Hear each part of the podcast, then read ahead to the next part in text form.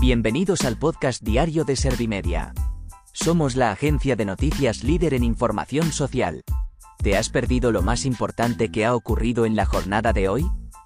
A continuación te cuento en menos de un minuto los titulares más destacados de este jueves 30 de marzo de 2023.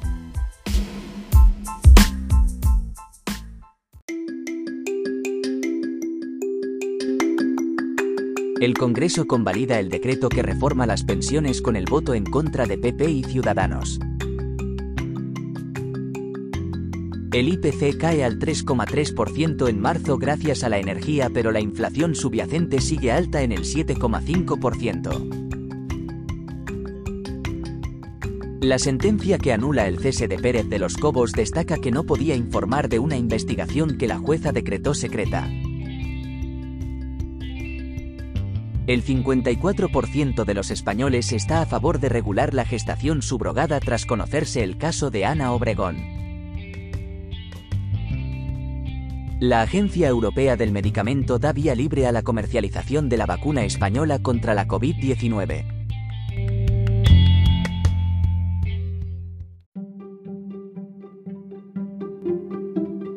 ¿Te han sabido a poco los titulares? Pues ahora te resumo en un par de minutos los datos más importantes de estas noticias. El Congreso convalida el decreto que reforma las pensiones con el voto en contra de PP y Ciudadanos. La Cámara Baja ha dado luz verde a esta reforma que el Ejecutivo ha pactado con Bruselas y los sindicatos y ha contado con el rechazo de la patronal. Tras su aprobación, Feijóo ha dicho que con esta reforma, el gobierno claramente abre la puerta a seguir incrementando las cotizaciones y a bajar las pensiones. Punto. El IPC cae al 3,3% en marzo gracias a la energía pero la inflación subyacente sigue alta en el 7,5%.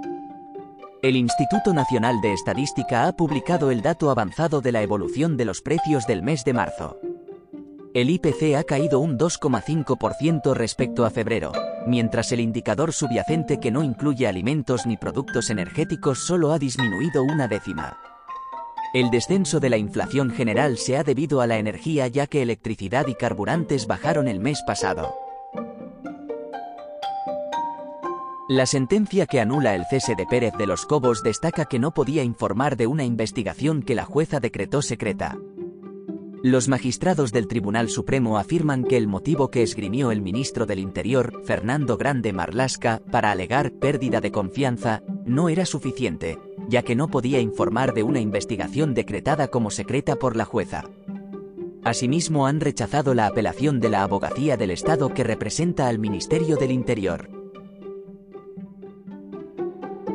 El 54% de los españoles está a favor de regular la gestación subrogada tras conocerse el caso de Ana Obregón.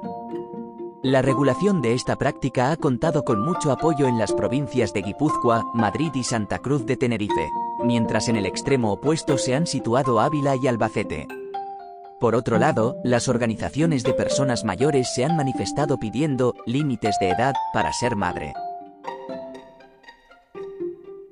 La Agencia Europea del Medicamento da vía libre a la comercialización de la vacuna española contra la COVID-19. El regulador europeo ha aprobado este suero que es el primero que se va a comercializar efectivo contra dos variantes de la COVID-19. La farmacéutica española se ha comprometido a fabricar 400.000 millones de dosis que venderá entre 7 y 9 euros con 75 céntimos y en la que tienen interés seis países. Por su parte, el ministro de Sanidad lo ha calificado como un hito científico y sanitario sin precedentes.